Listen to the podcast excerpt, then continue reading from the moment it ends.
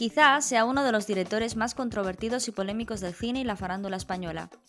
Quizá hayamos escuchado muchas veces lo de ese director que solo pone tetas, culos y maricones en sus películas.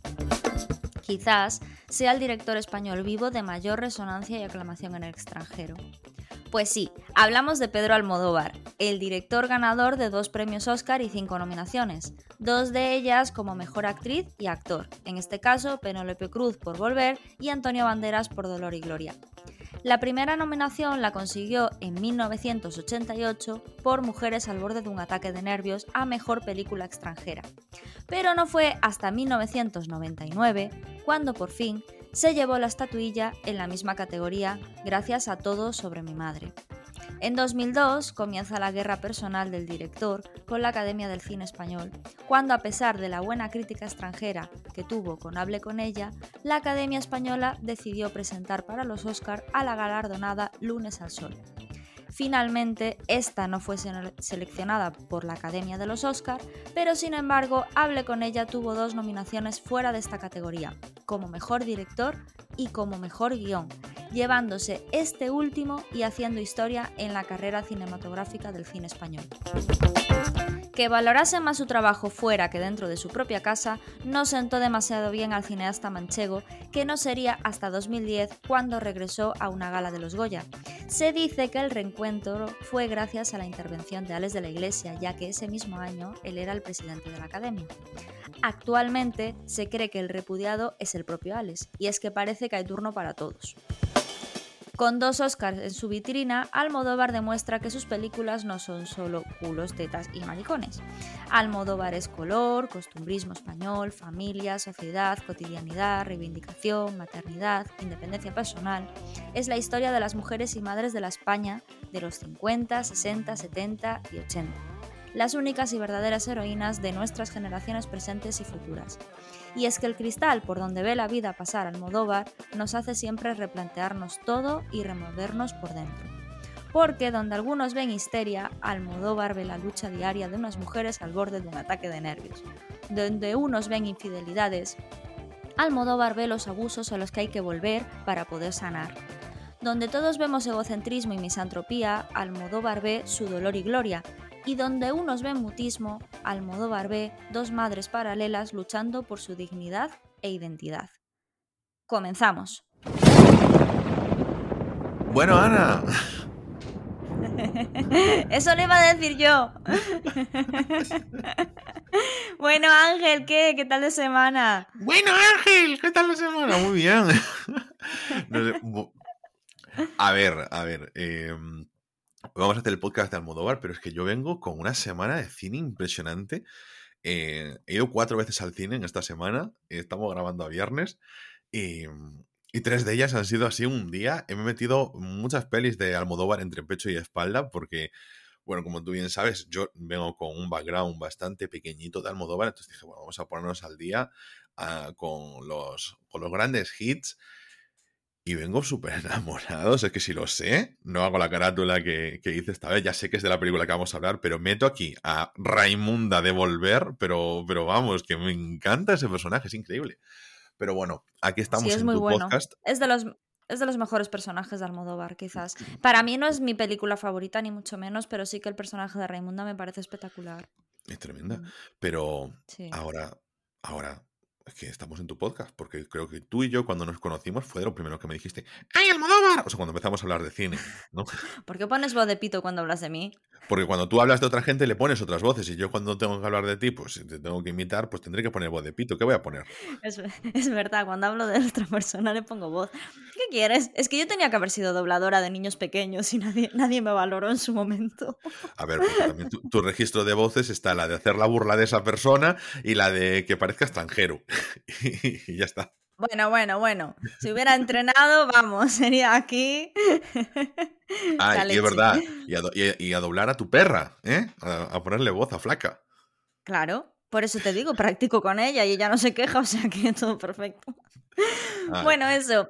em, a mí me gusta mucho haber, no sé, eh, a- haber hablado, pues, más concienzudamente de Almodóvar, porque sí que es cierto que hemos dedicado algún capítulo a hablar de él. Creo que ya habíamos contado la historia toda de, pues, el caso de lo de Hable con ella, de, que luego pasó muchísimos años sin ir a la gala de los Goya.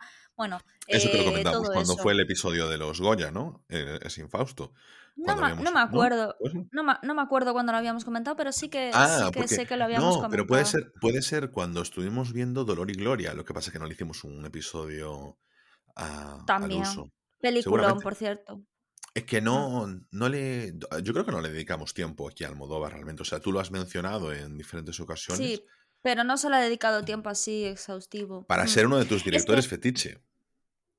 Tampoco es un director fetiche, lo que pasa que a mí me... Es, por eso hice, a la hora de, preparar el, el, editorial, un poco lo de el cristal por donde ve la vida pasar al Modóvar, ¿no? Es que yo creo que lo comentaba el otro día contigo. Digo yo, jo, es que es una persona que la ves en las entrevistas, la ves, no sé, incluso los artículos que redacta a veces en el país, creo que es, o el público, no sé qué, yo creo que es el país. Y dices tú, uff, es que me echa para atrás, ¿sabes? Es como, a mí me, me da la impresión o la imagen de que es una persona lo que hablaba un poco, misántropa, egocentrista, y luego te saca unas películas que tienen una sensibilidad y como em, que él es consciente de lo que es gracias a su pasado, o por lo menos eso es lo que nos quiere decir, ¿no? Es consciente de toda la historia que ha tenido, de, que, de cómo vivieron las mujeres en aquella época, porque él se centra sobre todo en las mujeres, de cómo en aquella época, ¿no? Pues lo que decía, las mujeres de los 50, 60, 70, 80, hasta yo creo que hasta nuestras madres, ¿no? Mi madre es una de esas madres, por ejemplo, ¿no? Entonces, que tenga esa sensibilidad, que nos haya hecho una autobiografía como Dolor y Gloria, que muestra una persona con muchos más sentimientos de los que en realidad vemos, ¿no? Cuando vemos el personaje de Almodóvar, a mí me llama la atención, digo yo, o es un psicópata de estos que no tienen sentimientos, y sabe fingir eso en sus películas o en realidad es un ser humano muy sensible, con muchísima conciencia y, que, mm, y, que, sabe lo que, lo que hay en su pasado y, por lo que pasa, ¿no? Y, por lo, y lo que es gracias a, ese pasado. Entonces, no sé, es un personaje que a mí me llama mucho la atención por ese motivo. mira, yo de Almodóvar, mi background con él, o sea, mi, mi, background era nulo, ¿no? O sea, no hasta llegar ahora, porque sí que alguna cosa había visto. Fíjate que yo creo que la primera película que vi de, Pedro Almodóvar fue eh, Los amantes pasajeros. O sea, con, con, ese, con ese comienzo empecé yo con él.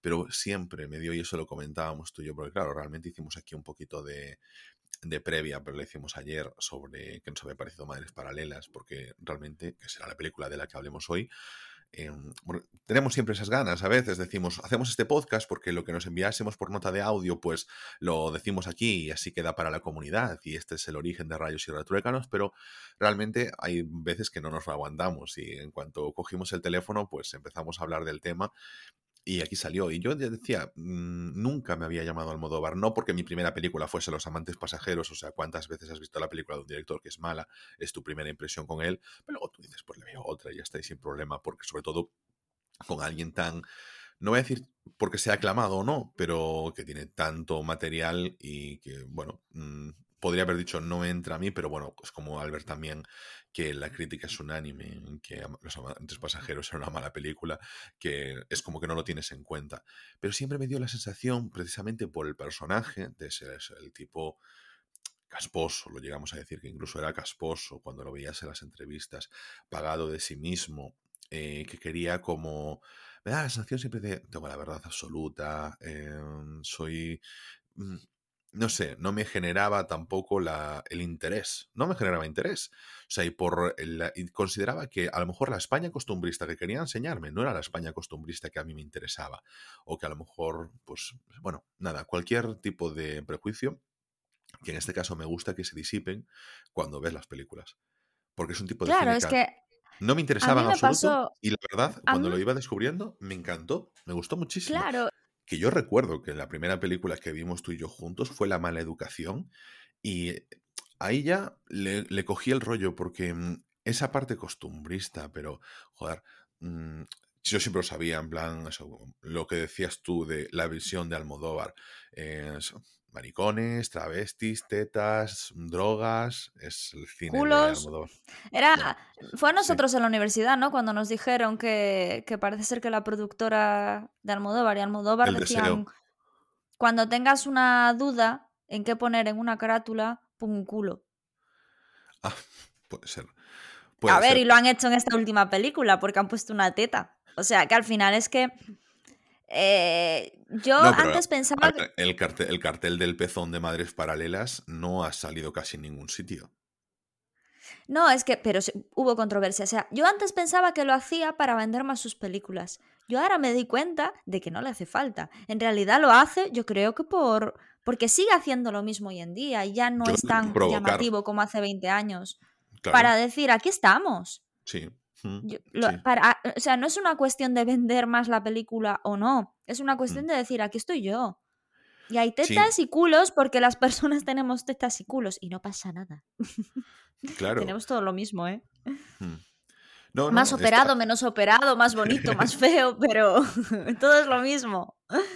Claro, yo, mi, eso cuando fue mi primera impresión de verdad con La mala educación, es una película que a mí me gustó mucho.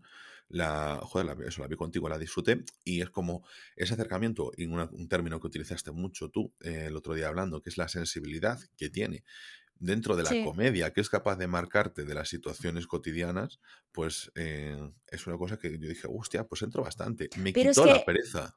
las casas españolas son así, o sea, es un poco la que se avecina, ¿no? O sea, yo pienso en mi familia, en las familias de todos, o sea, en la tuya, en la de nuestros amigos. Y no, no- o sea, ¿cuántas veces no hablamos y decir, ¡buala, que ha liado! Mi padre, mi madre, con mi abuela, o no sé La qué, o no sé cuándo. Simplemente, claro, que en nuestras vidas hemos repetido 150 veces, es que la realidad supera la ficción.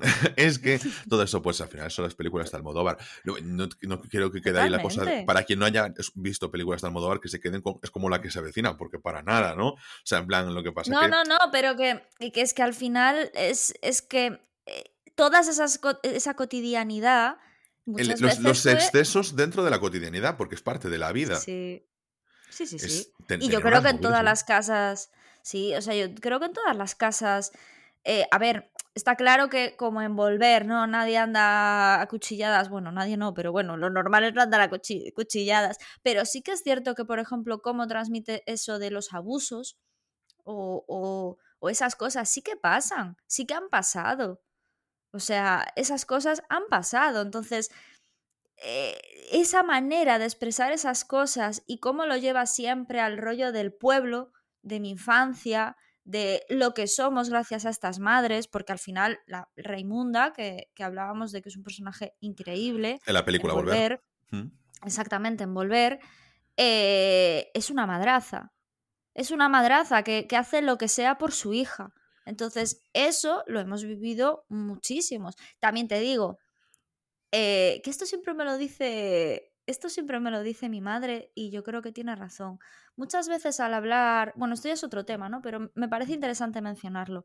Muchas veces cuando hablamos de, mm, de la maternidad y de las mujeres que han sido heroínas, eh, hablamos de, de las madres así, ¿no? Que yo, pues, puedo decir que tengo la suerte de tener una de ellas, de esas madres que se tuvieron que quedar en casa, de que tuvieron una infancia un poco, pues, pues así, un poco. Yo siempre digo que a mí me recuerda mucho a Carmina o Revienta. Y a Carmina, la de Paco León.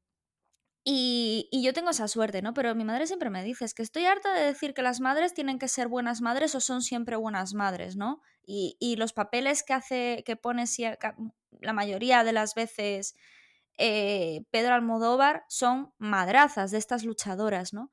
Entonces, me gusta, por ejemplo, que en esta última película, Madres Paralelas, la madre de la protagonista Ana no es precisamente el ejemplo de buena madre, es precisamente el ejemplo quizás de la madre que quiere independencia y de la madre que no se preocupa por su hija y de, no es mala persona, pero no es buena madre y no pasa nada. Hay gente que no, está, eh, no es buena madre, no está preparada para ser madre y que a, a lo mejor se ve en el rollo o toma una mala decisión, pero no todas las mujeres estamos preparadas para ser madres y ser buenas madres y hay que quitarse un poco esa presión. Y me parece, me parece importante. Y eso me lo dijo mi madre, joder, que yo, de verdad, en ese sentido, es una mujer que hace ejercido, es lo que más ha ejercido en su vida, ser madre. Y, me lo dijo, dijo, es que no, no tenemos que tener las mujeres la presión de ser buenas madres. Y es completamente cierto. Es completamente cierto. También tenemos nuestro derecho a no saber hacerlo. Y me gustó que en esta última película ya no hiciera el papel tanto de madre heroína, sino de madre madres normales, porque los papeles de ella son representan dos madres normales que tienen su bebé y que se hacen cargo de su bebé y que la madre de ella no es una buena madre. Es una buena persona, pero no es una buena madre. Me gustó. Me gustó porque nos quita mucha presión, ¿no? Pero dices la, madre, la, madre, la madre de Ana. La madre de Ana, sí. Sí, sí, sí. La madre de la mm. protagonista Ana. Que no, llegamos, ¿Sabes? Que, No, digo, que, se ve. que digo que, llegamos a eso después cuando comentamos ahí la película. Sí, sí, sí, sí, sí. Pero bueno, eso que a mí que me llama mucho la atención eso, que Pedro Almodóvar siempre habla de las madres de antes porque al final la única salida que tenían era ser madres porque normalmente muy pocas llegaban a, puestos de, profesionales y entonces ¿qué hacías tú en tu vida? Eh, pues coger y decir, bueno, pues ¿qué voy a hacer? Tener hijos y criarlos, por lo menos ya tengo una obligación. Mm. Y, que muchas de ellas. Pues para hacer películas. No, no te protagoniza las grandes historias a las que nos trae, nos tiene acostumbrado el cine. Y aquí Pedro Almodóvar dice: Bueno, pues es que las grandes historias pasan en todas las casas y las grandes historias son como las vives, no la grandilocuencia que queden en los libros de historia.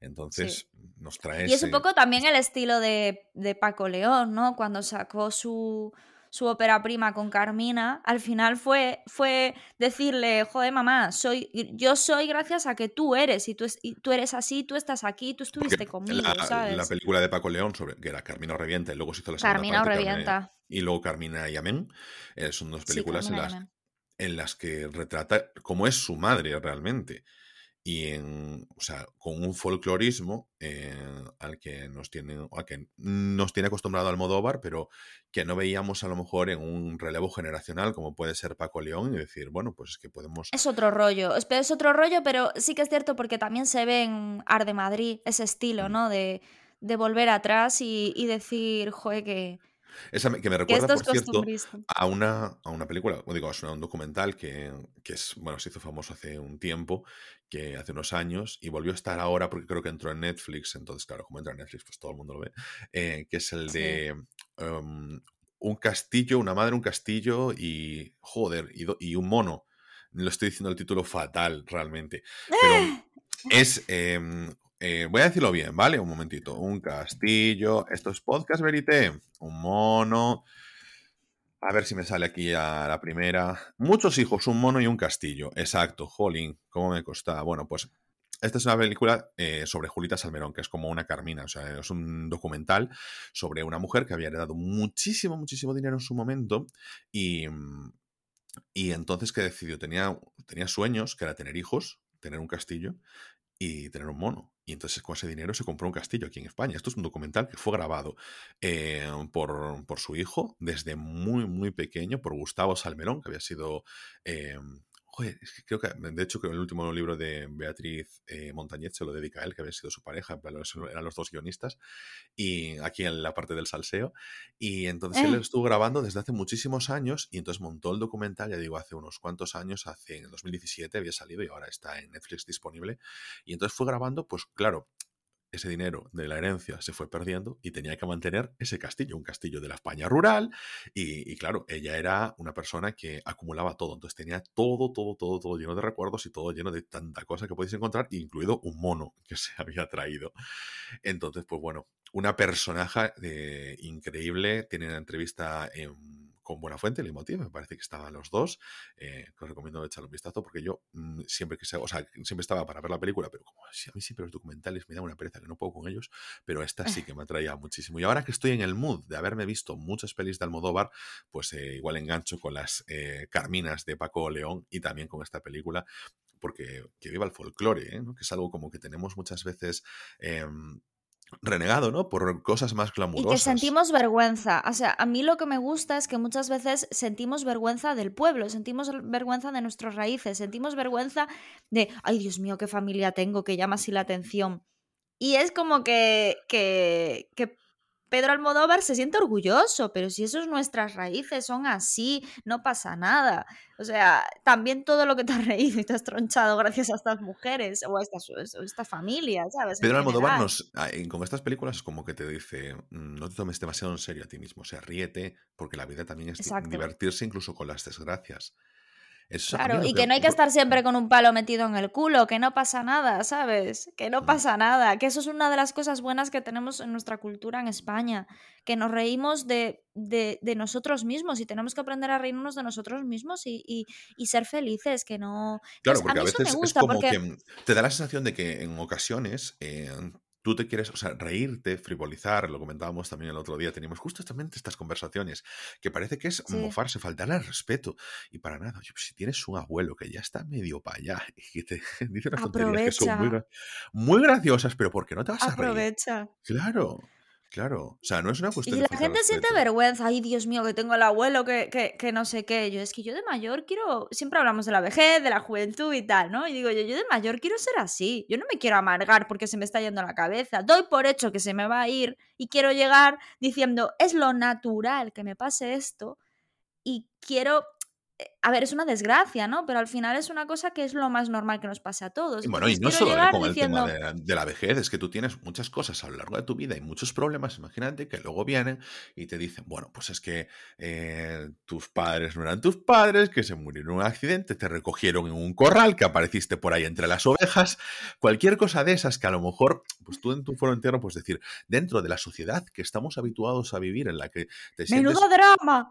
No, menudo drama, no, joder, pues te crea el trauma que ojo, que no quiere decir que no te lo cree, pero obviamente es como interioriza, interioriza, interioriza, porque es como tú de cara afuera tienes que mostrarte siempre, eh, pues uno más del rebaño. Tienes que mostrarte cómo se tendría que proyectar una persona de éxito en las películas y todo eso. Entonces tienes que ser una persona que tiene los pies en la tierra, que, que, no. ¿Por qué haces esas cosas raras? ¿Por qué eres tan extravagante? No es cuestión de ser extravagante, pues que la vida da muchos tumbos y tú no tienes por qué simplemente pasar por ella sin que la vida pase por ti.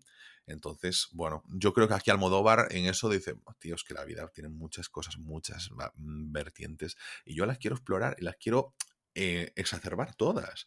Entonces eso es súper bonito. Y él te lo muestra, bueno, pues con ese colorido de personajes, con esa gente que... Y tener, exacto, y tener unos familiares con tanta personalidad y con tanto, y y con tanto carisma al final no es una vergüenza, o sea, es, mm. algo. No, y te lo demuestra, por ejemplo, en los, los, personajes de Almodóvar, em, claro, si me decías tú al principio, bueno, es que en el Almodóvar tetas, culos y maricones.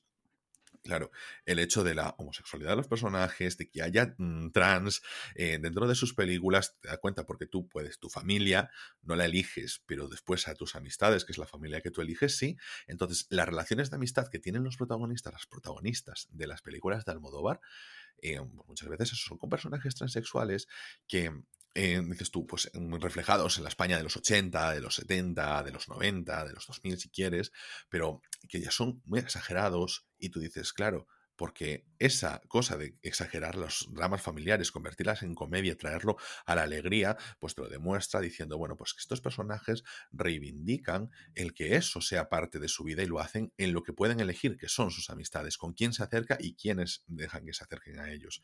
Entonces, pues ese sentimiento de libertad sobre lo que pasa, de no eh, dejarte sobrepasar por los complejos y decir, hostia, la vida tiene una alegría a la que yo no estoy dejando pasar y Almodóvar Aparte ahí siempre, esa puerta. Siempre representa familiares y amistades de todos para uno y uno para todos. Es decir, seré una gañana, eh, seré un desastre, pero a nivel humano soy la leche, ¿sabes? Entonces, joder, me parece una sensibilidad tremenda y una falta de, de, mm, de superficialidad, que al final es lo que justo me transmite él, ¿sabes? Entonces es un poco lo que os quería decir al principio, que mm, lo veo a él y jamás pensaría que pudiera tener esta sensibilidad.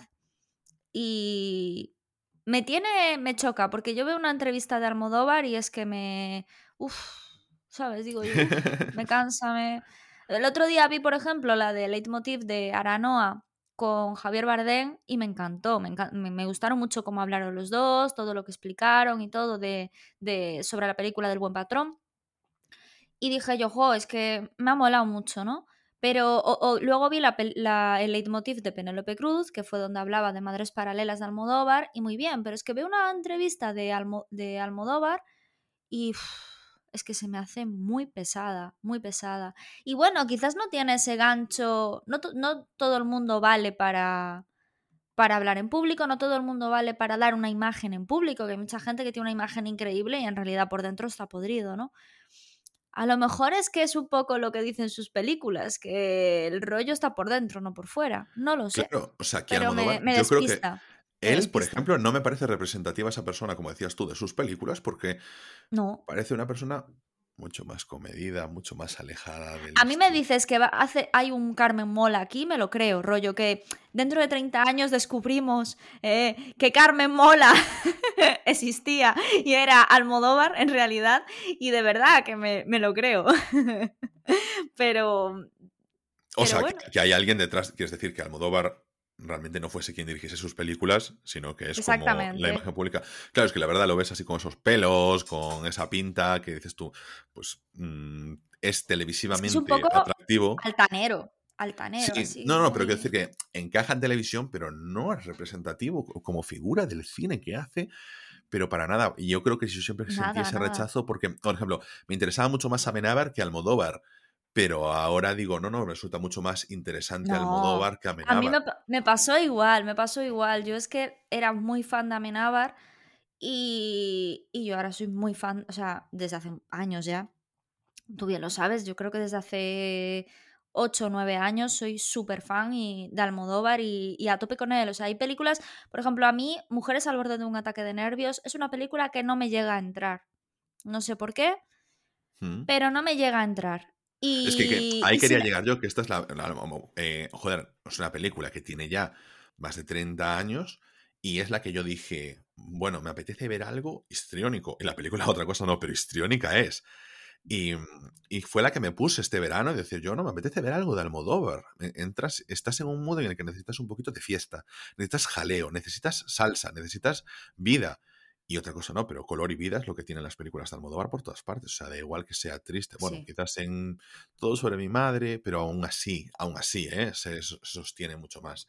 No, la dirección artística es maravillosa. O sea, muchas veces es que está todo tan pensado. Fue una de las cosas que dijo Penélope Cruz en la entrevista de Leitmotiv, que en una película de Almodóvar todo está cuadriculado, todo está pensado. Y eso se nota simplemente porque a lo mejor hay un cambio de plano la chaqueta pega con la lámpara, pega con los zapatos, pega con la carcasa del móvil.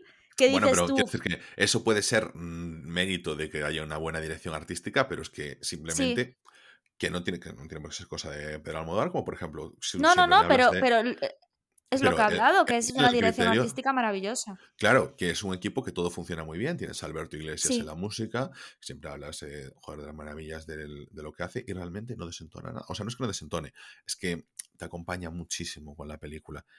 Y mm, no quiero decir es que le pega.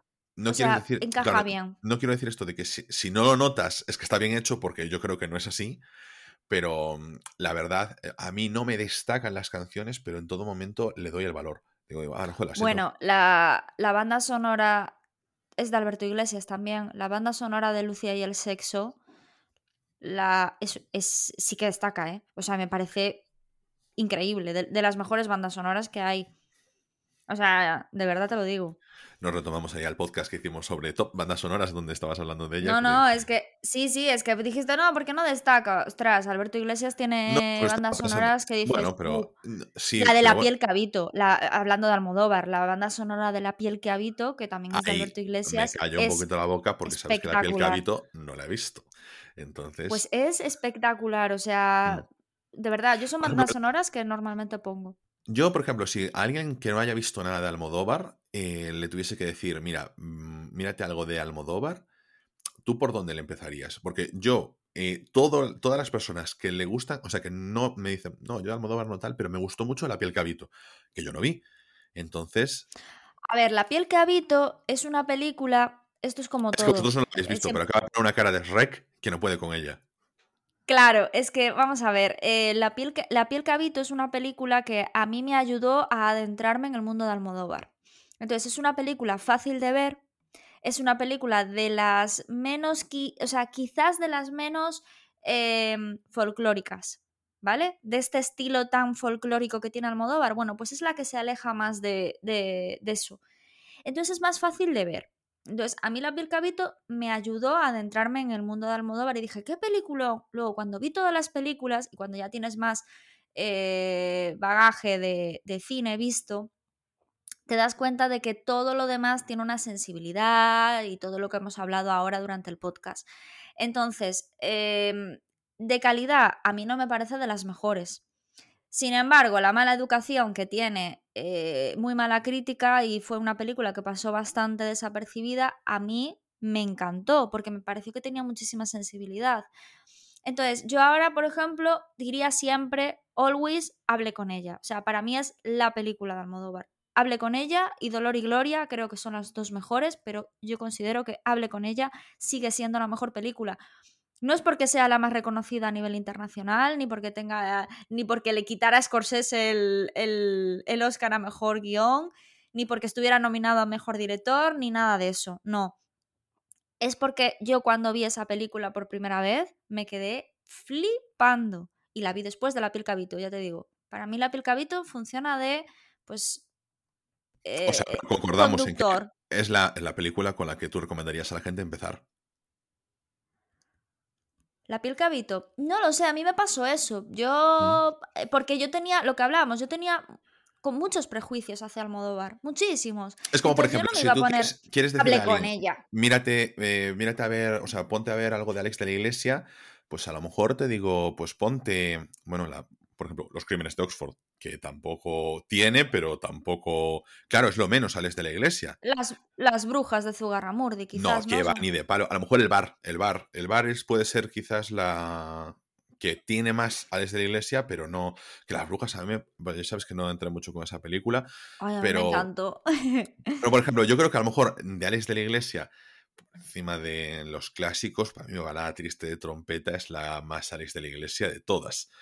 Pero mm, dentro de Almodóvar, por ejemplo, yo eso, no voy a decir la piel cabito porque no la he visto, no quiero yo decir que eso sea lo, mejor para entrar. Por supuesto, no hagáis como yo, que os viste, o sea, que me vi los amantes pasajeros, que eso es no tener vergüenza propia. Uf, no, eso no, por Dios. No, claro. Pero, eh, por ejemplo, yo es que, claro, mm, desde el minuto nada me quedé tanto con volver, o sea, me, llenó tanto de, de, color de alegría que yo creo que a lo mejor volver es una película perfecta para pillar el punto. También. Sí, Volver es una película. A mí es una película que no sé por qué tengo que volver a ver por cuarta o quinta vez, no sé cuántas veces la he visto, pero es una película que no llego a entrar 100%, ¿sabes? Para mm. mí, la película de Almodóvar, como he dicho, es Hablé con ella, desde la primera vez que la vi me impresionó. Y luego todo sobre mi madre. Es que yo, por me ejemplo. parece espectacular. En, Mujeres al borde de un ataque de nervios, lo que te dije, me apetecía ver el salseo y ahí vi, vi ese jaleo, porque es jaleo, la película es jaleo puro y, y es divertida. Y yo, ¿sabes qué? Tú y yo no tenemos el mismo humor, eh, no enganchamos con las cosas que le hacen gracia a uno, que le hacen gracia a otro. Entonces, ahí me lo pasé bien, no es que me ríes a carcajadas, nada por estilo, pero me sentí cómodo, me sentí muy acompañado, los personajes son muy cercanos, entonces en un momento en el que a lo mejor estás así en plan, bueno, la vida me da más igual y tal, y te pones mujeres al borde de un ataque de nervios y, y, te dices, me voy a dejar entrar. O sea, fuera prejuicios, fuera expectativas, y simplemente te la pones para decir durante hora y media, dos horas, voy a estar entretenido. Y lo hace muy bien, te cuenta cosas, te habla de temas cotidianos que no es que Almodóvar venga aquí a abrir los grandes melones de la filosofía, pero tú esas cosas, esas conversaciones las tienes también en tu vida muchas veces. Y él te las trae en una película con toda la naturalidad que tú te lo encuentras en, el bar cuando estás con tus amigos. Y entonces a mí eso me gustó mucho, esa cotidianidad. Sí, es que es lo que hablábamos, que al final te sientes representado en tu madre, en tus abuelos, en tu... No sé, es que al final... no son relaciones familiares, porque mujeres al borde de un ataque de nervios son todo de amistades realmente.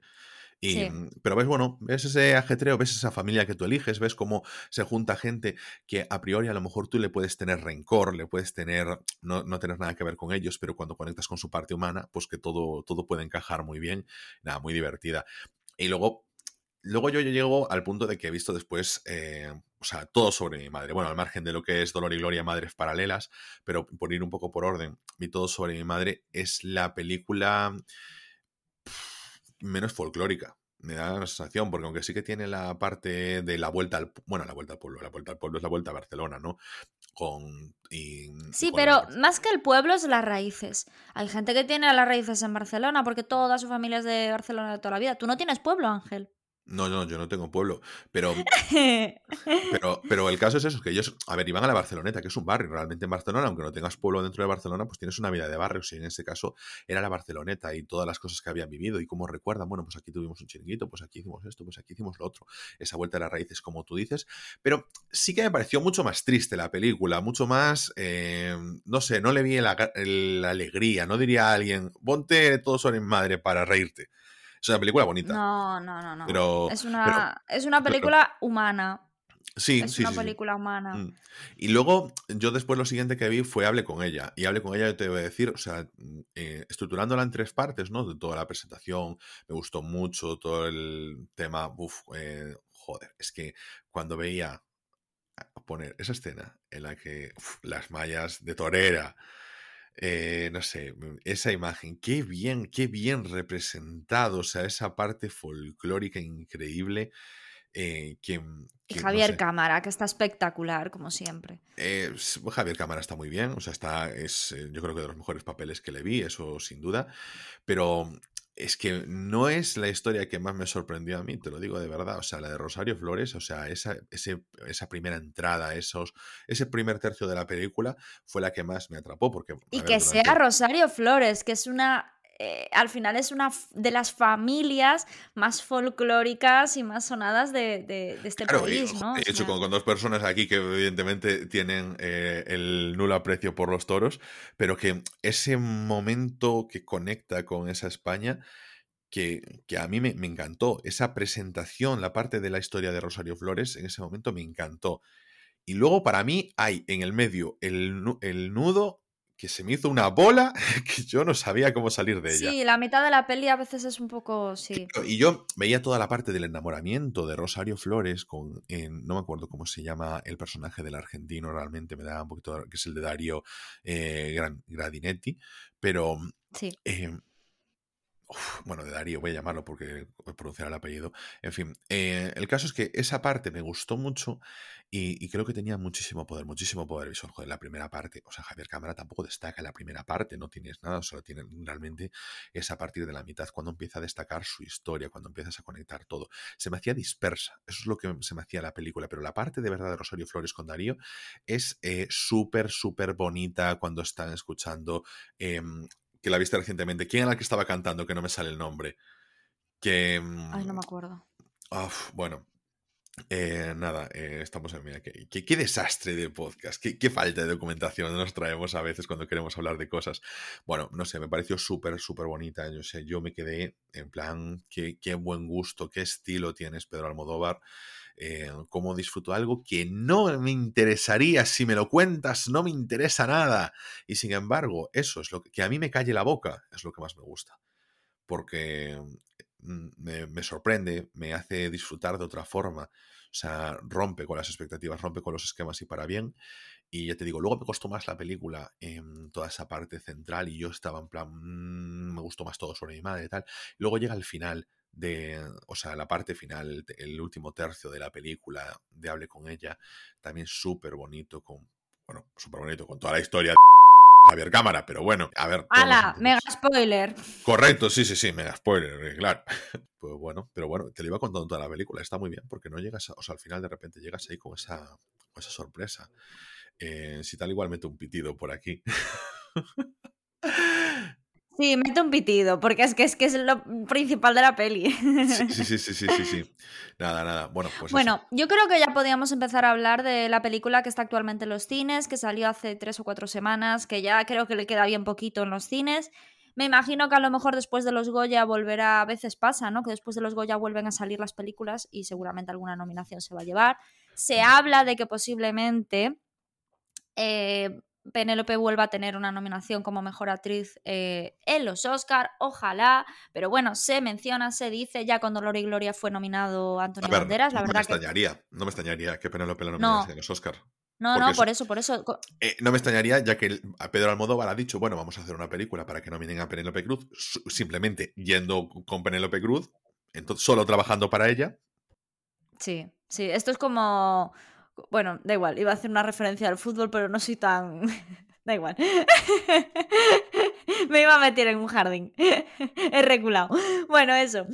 Que, mm, que sí, que, mm, efectivamente eh, es una película por y para Penélope. Y bueno, se habla de eso, de que puede ser que tenga una nominación a, a Mejor Actriz.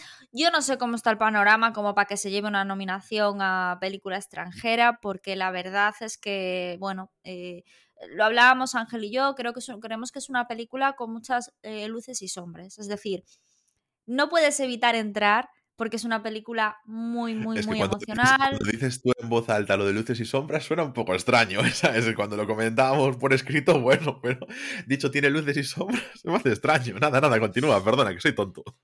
Nada, me para para simplemente criticar. O sea, es así. Es que estoy hablando de un viejo y ya me dicen, ah, vida personal, los tiros sé qué, y ya tal. Ahora ya he perdido el hilo. ¿Qué estaba diciendo? Ah, Hombre, pero, pero perdona, ¿Qué, ¿qué bicha estás tomando notas de las veces que yo te he interrumpido cuando yo soy mucho mejor amigo que tú y no hago de cuando me interrumpes tú a mí? Lo sé. Lo sé. Por eso eres mi más mejor amigo, mi partner in crime. Venga, dale, dale, dale, dale lo que, lo que os decía, que, es una. O sea, es una película que, nos tiene despistados, porque sí que es cierto que tiene ese grado de humanidad, de expresividad, de, emoción que hablábamos antes, todas las características de Almodóvar que hace que entres muchísimo en la peli y se te gusta ese, ese rollo. Y la verdad es que nosotros hemos. O sea, yo, decía, Dios, esto está muy mal hecho.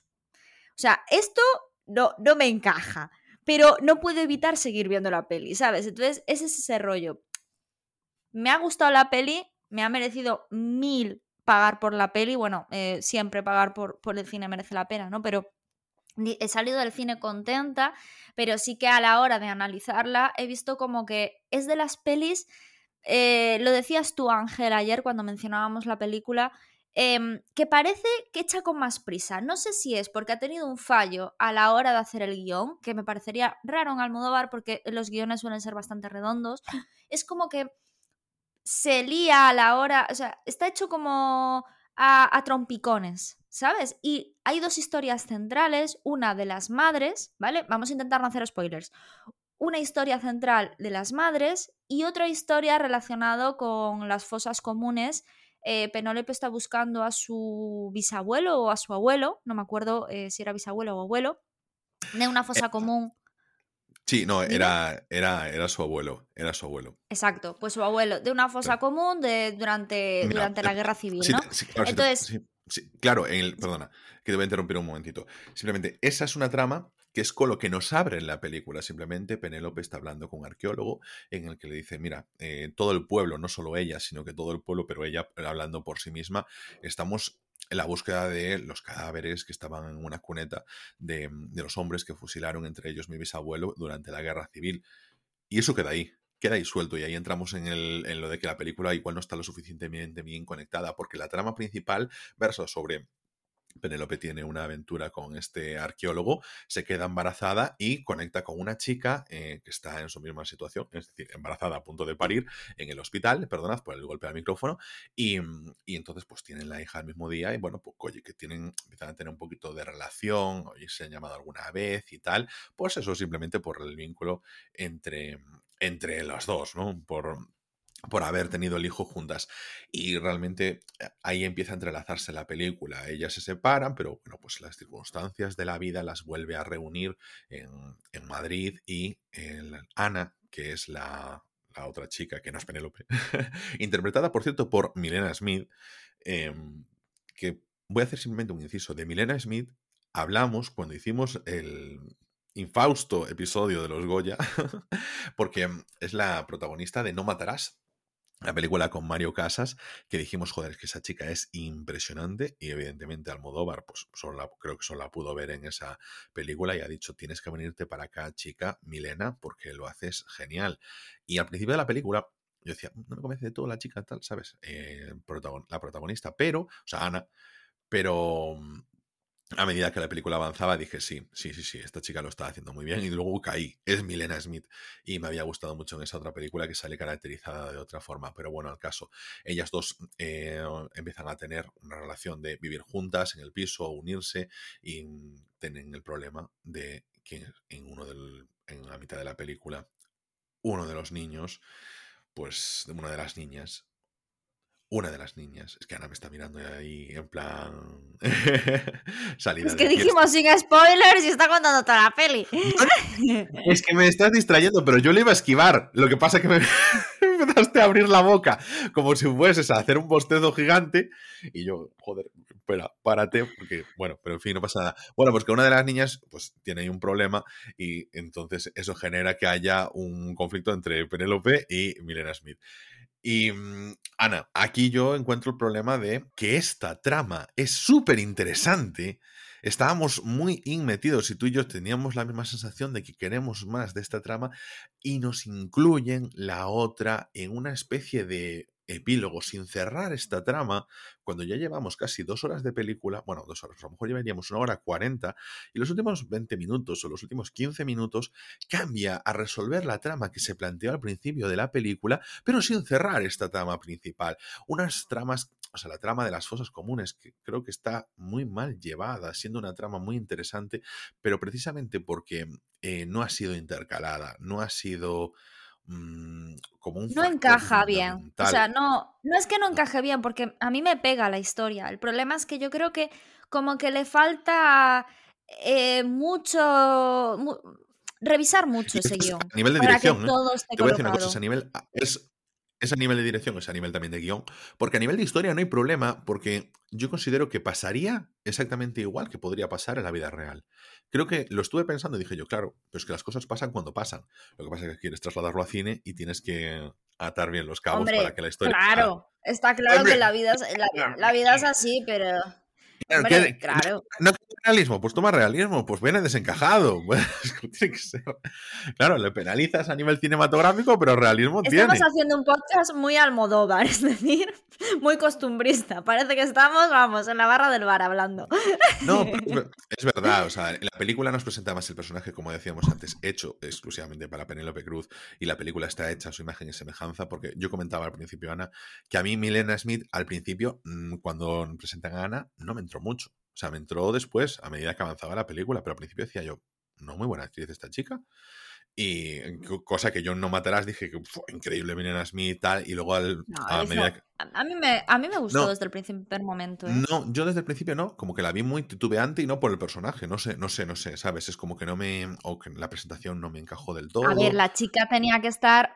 Esto... Uy, que, no, no, no, pero digo que, que, no por el personaje. O sea, que el personaje yo entiendo que tiene que ser titubeante porque es una. No, no, pero digo que la chica, eh, o sea, tú piensas, es una chica súper joven, es una chica que salió de No Matarás y no ha hecho. O sea, me refiero que. claro, claro. Que, que, ha metido el pelotazo gracias a ese papel porque la verdad es que lo hace muy bien y de repente te llaman para un papel protagonista Emma Almodóvar, la tía, los primeros días de set seguramente estaría pero, te presento una cosa, te presento una cosa, que las películas tampoco se ruedan cronológicamente, que a lo mejor las escenas del principio se rodaron al final, eso no lo sabemos. Bueno, eso es verdad, eso es verdad, pero bueno, de todas formas, yo es lo que creo, que la chica al final, yo creo que muchas veces cuando te dan un papel tan importante, tan joven, eh, o tienes mucho papo, que yo creo que es un poco lo que le pasa a Ana Castillo, que tiene mucho papo y, y la tía actúa como si tuviera 40 años y tiene veintitantos. El, el, tema no es tener tanto papo, sino que simplemente ya dice, bueno, yo soy yo y, y ahí voy yo. Por eso, eh, para mí eso es echarle papo y decir, pues mira, lo que tenga que ser será, ¿sabes? Ella no actúa, en plan, ella no actúa, ella dice, ah, bueno, pues esto es lo que me toca, ya está, ahí voy y tal. Sí, sí, o sea, que dice, lo que tenga que ser será, yo voy a hacerlo bien, me voy a comprometer, pero... No es una chica eso de, descarada, decir, de hecho, papo, por ejemplo, eh, ¿quién nos puede parecer que, digamos, estas personas, por ejemplo, a mí Rosy de Palma parece una persona que le echa mucho papo a todo, es decir, Sí, sí, sí, sí. es Pero como, esta gente como que está fuerte, que dice, sí, pero yo lo que digo es eso de poca inseguridad, ¿no? Y lo, normalmente la- las personas con las cosas nuevas somos inseguras, ¿no? Pero hay gente que la- los acontecimientos nuevos como que los lleva de otra forma, ¿no? Y yo creo que es un poco lo que, lo, para mí, lo que representa una Jennifer Lawrence o una Ana Castillo, que dicen, bueno, pues mira, voy a hacerlo, a ver qué pasa. Digo yo, jo, es que a mí me encantaría ser así. Pero normalmente, y Almodóvar muchas veces lo cuenta porque es una persona que suele, eh, suele coger a gente muy joven en sus películas. Y lo cuenta, ¿no? Que, los, que en las entrevistas yo lo tengo escuchado, que Miguel Ángel Silvestre, por ejemplo, eh, estaba cagao haciéndolo de amantes pasajeros. Y fíjate que luego fue un actor que se fue al extranjero, que estuvo con, lo- con las Wachowski eh, en Sense8 y con todo el rollo. Con Mike Wazowski. Ay, claro, Wachowski es el Mike. Fíjate que eh, Almodóvar, además, tú, cuando empezaba, a hacer- cuando yo quería preparar un poquito este episodio y veía qué películas ver y todas esas cosas, te vas, te remontas al 78 cuando empezó. eh, y bueno, pues ya tienes a, a Carmen Maura, a Kitty Mamber, pero tienes, por ejemplo, los primeros papeles de eso, de Antonio Banderas siendo un segundón, un segundón, un segundón. Tienes eso. La cara de empanado. O sea, yo viéndolo en mujeres, eh, en la, eh, mujeres al borde de un ataque de nervios, digo yo, madre mía. Pues es que todos, em- todos empiezan así al final. Todos empezamos así en cualquier Claro. profesión. Como si ves eso en creo que Pesadilla en el Street, tienes ahí a Johnny Depp, por ejemplo, es cara de, de pipiolo. Pero independientemente de, de la juventud, pero es que lo, lo- tienes a gente que son primeros nombres desde el principio ahí con Pedro Almodóvar, es decir, bueno, pues vamos a apostar por esa gente, le vamos a preparar un buen guion y esa gente sale adelante. A lo mejor no es que Pedro Almodóvar esté diciendo, bueno, vamos a hacer que Pedro Almodóvar, que Antonio Banderas con el tiempo, pues que se vaya a nominado a los Oscars, que se gane premios y todas esas cosas. Pero él te da la plataforma para poder hacerlo. Y es como ese respeto de, de su obra y también de la gente que trabaja con él. Porque te les deja trabajar. Porque, joder, eso, lo vimos antes en la dirección artística. En esta película, Madres Paralelas, la dirección artística es bastante buena, como en todas, como en todas. Lo hablábamos tú y yo. O sea, un momento que coincidimos Ana y yo en que estábamos escribiendo lo mismo. Madre mía, la decoración del piso de Janis, que es el personaje de Penélope Cruz. Qué bonita, qué bien cuidada. Cosa que, por ejemplo, también eh, pasó con la película de Cés Guy, la de eh, Ups, eh, la que estaba Javier Cámara. eh, ¿Te acuerdas? La que estaba. Me oh, sale Trumbo. Trumbo Tru- no. eh, Tru- Trumbo es- es la, de, la del guionista. Madre mía, estás pensando en Truman, pero yo estoy diciéndote la que vimos sentimental, sentimental. Ah, Joder, en, sentimental en también. sentimental Mm. que tenían el piso impecablemente decorado y a mí es una cosa que eso me gusta mucho, que esos detalles, que te quedes, o sea, que, que estén muy cuidados porque, oye, pues significa, no es completo, pero sí que te da a entender esa preocupación porque los, los esté todo pensado, ¿no? Y, y en eso me gusta porque a mí me transmite la tranquilidad de que el director si quiere, o sea, sabe a dónde quiere ir. Por ejemplo, hay una escena que yo dije, me parece curiosa porque em, le llevan unas flores, el arquitecto, el perdón, el arqueólogo le lleva unas flores a Penélope Cruz después de llevar meses sin verla desde su anterior relación con ella y coge Penélope y no las mete en un jarrón. No, porque no tiene un jarrón vacío para meter las flores, lo hace en una jarra de agua. Esos pequeños detalles que dices tú son cotidianidad y se transmiten en esas cosas. Entonces, Tal cual, me fijé yo también en eso, en el detalle de... ¿Y sabes en qué detalle me fijé el otro día viendo todo sobre mi madre? Cuando le va a dar dos besos a una, a una amiga Sí, y de repente dice, ay, espera, que tienes el pendiente que se te está cayendo la, Sí. la tuerca y se lo pone. Y Mm. dije yo, jo, ¿eso habrá sido improvisado? ¿Habrá sido cosa de Almodóvar? Dices tú, esos pequeños detalles que te pasan todos los días. Claro, porque si te fijas, por ejemplo, en lo que es la economía del cine, en la economía narrativa, lo es siempre. Tú cuando ves una película, vamos a decir americana por decir algo, estadounidense, ya por no faltarles a los mexicanos, eh, ellos nunca eh, saludan en el teléfono ni nunca se despiden. Por economía cinematográfica. Tú no coges el teléfono y ya empiezas a hablar. Oli, ¿qué tal? No sé qué. Bueno, vale, sí, venga, sí, que sí, que sí, venga, hablamos, tal, lo que sea. Siempre es así, siempre se alargan las conversaciones, entonces no queda natural. Y estos detalles de naturalidad que Almodóvar dice, pues si tengo que sacrificar unos minutos en esto, lo sacrifico porque quiero transmitir que esto es lo que te pasa a ti. Y una situación en la que eh, bueno, en Madres Paralelas la cuestión es que los bebés de ambas mujeres, esto lo podemos decir porque sí que si no, no, explicamos nada de ello, pues son intercambiados al nacer. Eh, la, o sea, la hija de Penélope Cruz, de Yanis, es en realidad su hija y se la quiere recuperar. y cómo Penélope, que esto tú y yo lo debatimos mucho, entre comillas, lo acepta. Lo acepta, evidentemente, con todas sus consecuencias, con sus llantos y todo el tema. A ver, es que yo, al final, yo lo que creo es que mm, es como que a mí me, me, me, dejó un poco rara el hecho de que ella, sabiendo que su hija era la de la otra chica, no dijera nada. ¿Sabes? Dijera, me quedo con la mía, que es la que llevo criando casi un año, y me callo con el pecado. Y tiempo después, cuando se vuelven a reencontrar, que entablan una, una relación más estrecha y todo el rollo, lo confiese. Yo he llegado a su momento de perdidos al río. o sea, entonces eso sí que realmente me pareció muy humano, muy racional, pero poco emocional, porque yo creo que a todos nos saldría, bueno, ya vamos a ver, si sabiendo, ¿no? ¿Qué tal? No dije nada ahora porque lo voy a decir. Es que claro, no queremos hacer spoiler, pero justo ahora lo voy a decir. Mm. Hombre, pero yo creo que incluso sin hacer spoiler, o sea, ella, a ella le está comiendo el saberlo durante todo ese tiempo a ella le come en la película. Además, en la película nos lo, lo muestra. El, joder, está inquieta y sobre todo a medida que se va acercando a ella, a medida que se va acercando a Ana, que tiene una relación mucho más estrecha, y Ana le dice eso de, pues podemos criar juntos a tu hija y nos, estamos las tres y, y, todo eso, y en la cara de, del personaje de Penélope, como siempre existe la mueca de preocupación de está este secreto ahí, me lo estás poniendo, te estás acercando tú a mí, estás poniendo todo de tu parte y yo al mismo tiempo te estoy mintiendo. Por más que lo haya hecho, pues eh, hay un momento en el que no puede con esa culpa.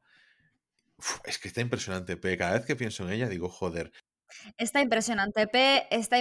merece mucho la pena ver la peli. Eh, llegamos al acuerdo de que no es la mejor peli de Almodóvar, ¿no, Ángel? No, pero es la mejor película de de Almodóvar. O sea, a nivel de, demostrar. O sea, sí.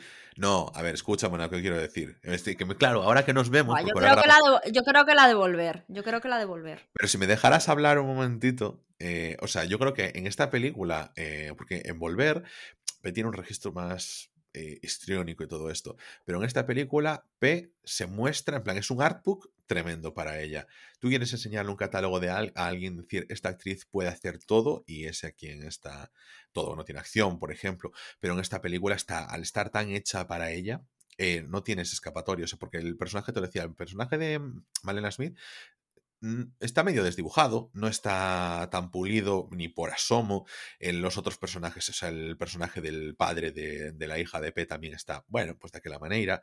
No, no, es que esté de aquella manera, no es que esté sin tratar, pero es que destaca tanto la diferencia entre el personaje de Penélope Cruz y cómo está hecho y que toda la cámara le sigue a ella, a lo que ella hace, a lo que ella ve, a lo que ella escucha, em, pero de una manera mucho más descarada que los demás, precisamente para que Penélope se pueda lucir. Cuando tiene la escena que tú y yo comentamos que están hablando ellas dos y hacen un poquito de referencia al tema, vuelve a traerse el tema a la palestra de las fosas comunes y cómo era importante para ella, cómo se emociona y cómo yo creo que esa reacción que es súper humana, de, oye, este tema está ahí, pero al mismo tiempo te quiere transmitir, es un tema que está ahí, pero como tiene que ver también con el tema de la identidad de los hijos, de la identidad de los padres, de la familia, de la verdad y de la dignidad, pues cómo le afecta incluso más.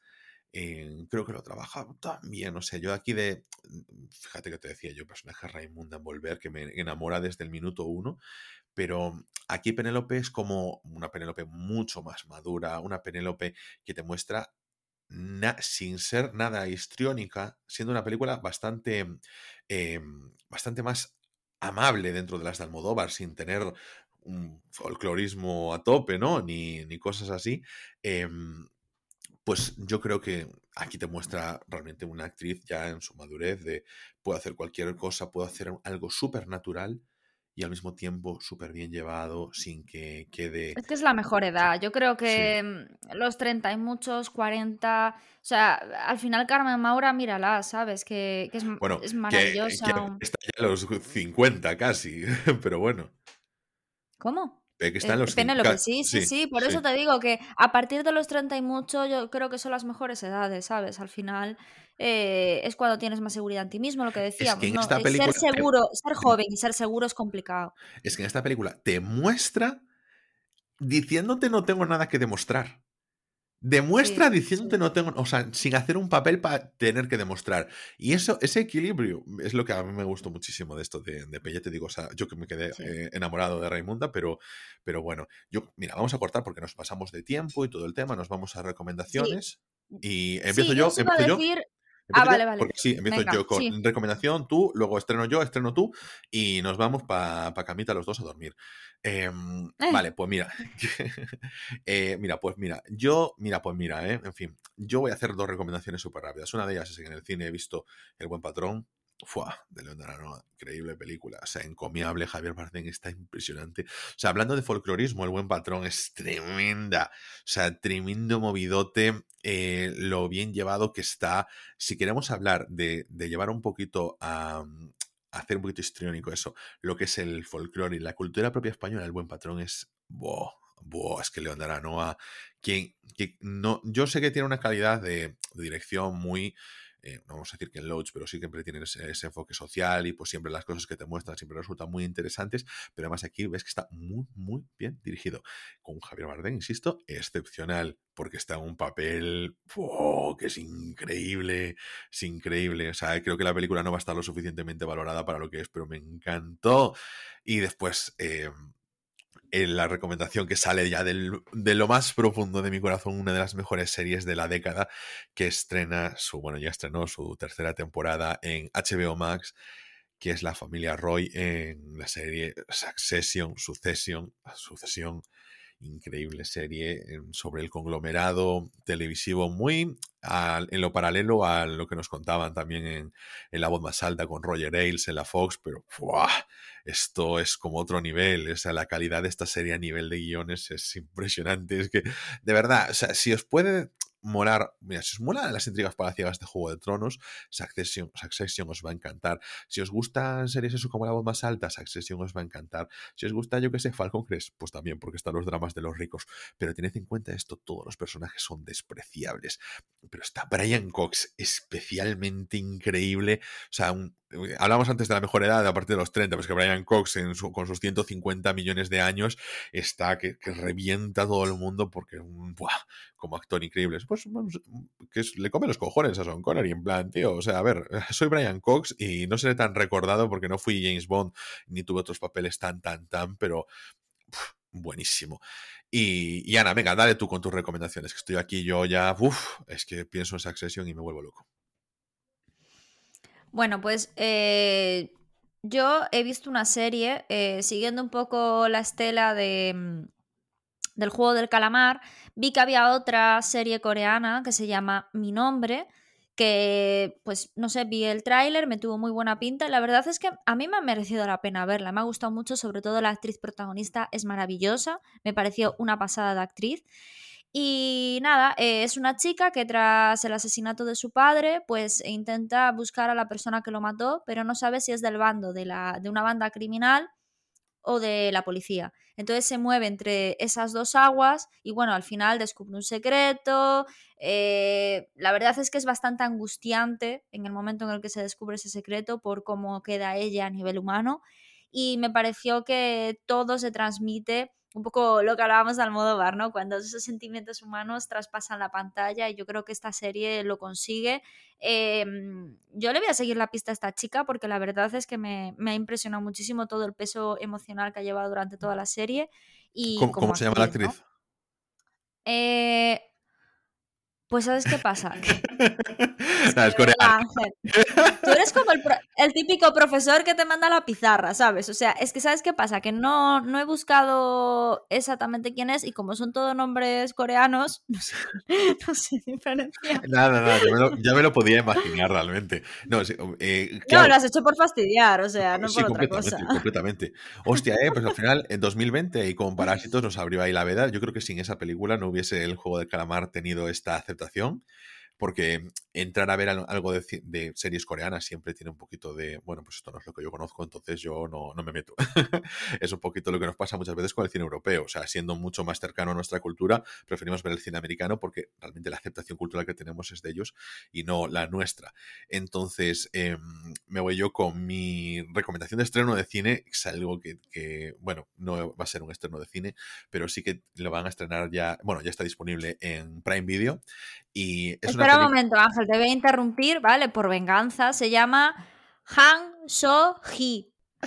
Entonces, bueno, mi, recomendación de estreno es una película que tengo muchas ganas de ver porque, bueno, que es de la productora A24, que le sigo mucho la pista porque tiene muy buen material y está ya disponible en Prime Video, que es The Green Knight, El Caballero Verde. Em, solo sé por la estética, pero me parece que, joder, es que, bueno, tengo buenas referencias de gente que la ha visto, que conozco y que digo yo, joder, por el criterio, pues me han dicho, merece mucho la pena ver porque es así espectáculo visual y, le tengo ganas, es una película así más medievalilla, pero me gusta que cojan una temática que a veces es más eh, sota, caballo, rey y todo esto, y que le den ahí un poquito más de personalidad, como en su momento hicieron con la novia. Entonces, la, eh, dejo esa recomendación porque ya está disponible en Prime Video y es, que A24 tiene muy buen criterio como productora. Así que, Ana, ¿qué es lo que tú vas a mandar a la gente ir a ver al cine? A ver, eh, yo tengo muchas ganas de ver la última película de Ridley Scott eh, que se llama El último duelo. Y mm, pues bueno, el guion es de Ben Affleck y Matt Damon. Y para que la gente lo sepa, es una adaptación de un libro de Eric Jagger. Y pues nada, es una peli pues basada en el siglo XVI, Edad Media, drama, aventuras, un poco enredo amoroso, así...